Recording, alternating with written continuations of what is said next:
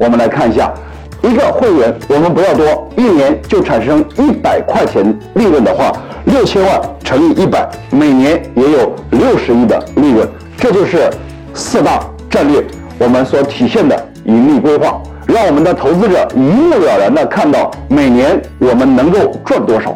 好，第四个呢，我们会讲到公司规划，叫谁来赚？这里面呢分四个部分，第一个部分呢叫公司架构，公司架构呢有三种，第一个呢叫全貌，第二个呢叫公司架构，第三个呢叫组织架构。但是我建议你的 PPT 里面呢，最多把第二个和第三种打出来就可以了，因为你把全貌打出来会让人感觉太复杂，